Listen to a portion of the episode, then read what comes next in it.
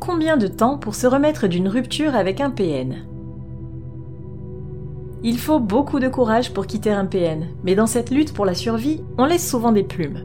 Le tourment émotionnel dans lequel est plongée la proie d'un manipulateur sentimental atteint son point culminant au moment de la séparation.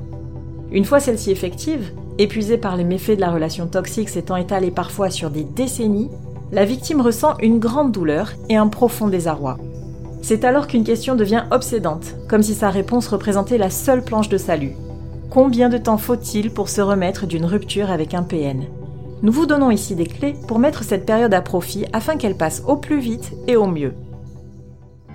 Cette réflexion est tirée d'un article du site internet www.pervers-narcissique.com dirigé par Pascal Cauder, psychanalyste et psychologue clinicien, co-auteur de l'ouvrage de référence la manipulation affective dans le couple, faire face à un pervers narcissique. Depuis plus de 30 ans, Pascal Couder et son équipe de thérapeutes spécialistes des questions autour de la manipulation sentimentale prennent en charge les victimes de PN francophones partout dans le monde grâce à la vidéoconsultation. Rendez-vous sur pervers-narcissique.com pour accéder gratuitement à une multitude de ressources précieuses. Les croyances sur la durée du deuil de la relation malsaine.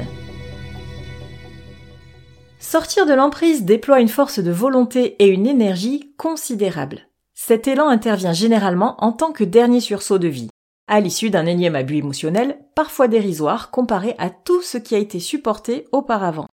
Cette ultime lutte pour la survie psychique ou même physique, cumulée à des semaines, des années, voire des décennies de lavage de cerveau et de soumission, laisse la victime déboussolée, épuisée. Un entourage bienveillant peut alors jouer un rôle prépondérant dans sa prise en charge, mais n'est pas thérapeute, qui plus est spécialiste de la perversité narcissique, qui veut. Ainsi, dans la volonté de bien faire, il arrive que quelques maladresses ou inexactitudes soient dites par des gens de confiance au sujet du temps que prendra la guérison. Voici les plus courantes. Croyance numéro 1. Se remettre d'une rupture prend autant de temps que la relation a duré. En matière de deuil du couple, il n'y a pas de vérité universelle, seulement des cas particuliers. Prendre cette phrase à la lettre risquerait de décourager la victime à puiser dans ses restes d'énergie pour commencer à se reconstruire si jamais l'union toxique a duré plusieurs années. De même, cela pourrait inquiéter une personne dont la relation aurait duré seulement quelques semaines, mais qui ne se sentirait pas complètement guérie à l'issue de cette équivalence de laps de temps pré- et post-séparation. Toutefois, il est bon de tirer de cette sorte d'adage un certain bon sens. En effet, cela permet au moins d'envisager que le processus puisse s'étaler sur le temps, amenuisant ainsi toute situation d'impatience et la frustration qui l'accompagnerait. Croyance numéro 2. Il faut compter un an minimum pour tourner la page d'une relation toxique. Inutile d'espérer tourner la page d'une relation d'emprise en un claquement de doigts. Le délai d'un an est somme toute raisonnable. Mais encore une fois, il n'est pas applicable à toutes les victimes, ni même à tous les couples. Par contre, il peut être judicieux de s'attendre à effectuer un travail sur soi de plusieurs mois et de considérer qu'il s'agira d'une évolution globale, bien que non linéaire. Tout en prenant en compte des hauts et des bas dans le déroulement de sa reconstruction, la victime ira probablement de mieux en mieux au fil des semaines, surtout si elle bénéficie d'un suivi psychologique de qualité. Elle n'ira pas soudainement bien au bout de 365 jours d'attente passive. Elle progressera continuellement dans sa quête active d'une vie meilleure, jusqu'à se rendre compte que le souvenir de son bourreau ne la hante plus. Croyance numéro 3. Se remettre d'une rupture avec un PN est plus long qu'avec une personne normale. Toute rupture sentimentale est une épreuve, mais il est vrai que celle avec un manipulateur pervers s'avère plus difficile à surmonter.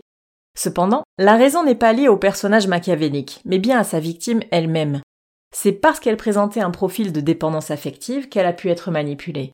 Ainsi, on est en droit de se demander si une même personne aurait souffert dans une moindre ou une plus grande mesure en se séparant d'un partenaire sain. Mais la réponse n'est que peu pertinente, car le travail effectué est interne. Pour se remettre de sa relation avec un PN, il faut donc soigner sa propre faille narcissique, sans quoi le deuil s'étalera sur une durée indéfinie et sans rapport avec la longévité de la relation ou la moyenne habituellement constatée. L'introspection est donc inévitable si l'on veut écourter au mieux le délai de guérison d'une séparation avec un pervers narcissique. La réalité sur la durée du processus de guérison d'une relation d'emprise émotionnelle. Comme le disait l'écrivain britannique Graham Greene dans La puissance et la gloire en 1940, je cite Personne ne sait combien de temps peut durer une seconde de souffrance. Fin de la citation. Il est vrai que la sensation d'avoir mal est purement subjective, tout comme le rapport de chacun aux temporalités de la douleur et de la souffrance.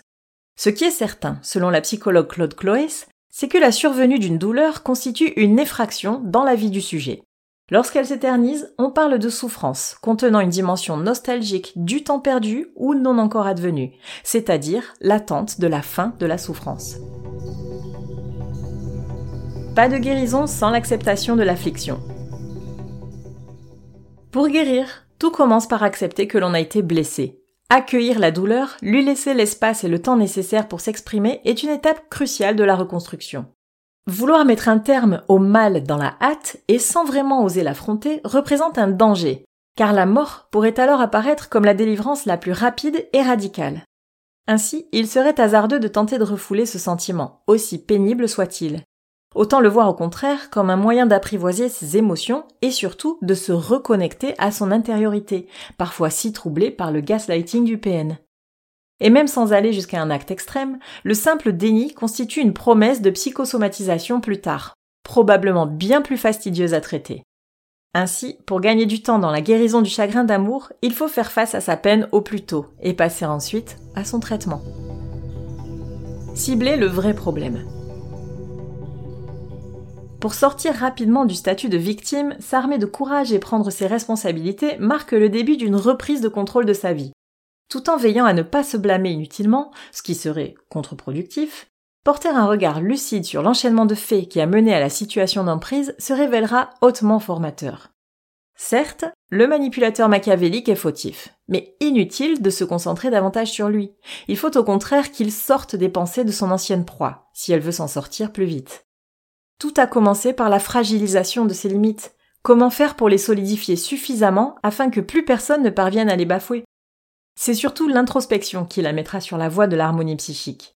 Ce travail thérapeutique prendra le temps que cela prendra, mais chaque avancée sera suffisamment riche en enseignements pour que la durée du deuil de la relation toxique ne soit plus vraiment le sujet prioritaire.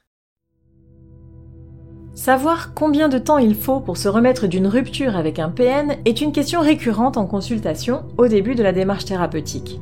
Si se donner une échéance à moyen ou long terme peut sembler utile en tant que support de motivation, c'est une donnée qui s'avère rapidement peu pertinente. Le travail de découverte de soi est tellement plus satisfaisant qu'il finit par prendre le pas sur la souffrance jusqu'à l'éteindre complètement afin que l'expérience de vie avec un pervers narcissique ne soit plus qu'une étape de plus dans un parcours de vie en constante évolution.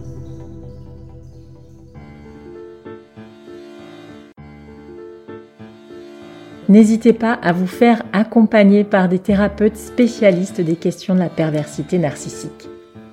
Rendez-vous sur www.pervers-narcissique.com et trouvez-y de nombreux conseils sur comment gérer la séparation, comment gérer l'après, la reconstruction et vous pourrez également rentrer en contact avec un membre de l'équipe. Ne restez pas seul. Merci d'avoir écouté ce podcast. Rendez-vous très prochainement pour un nouvel épisode. N'hésitez pas à vous abonner pour ne rien manquer des prochaines publications. À très bientôt.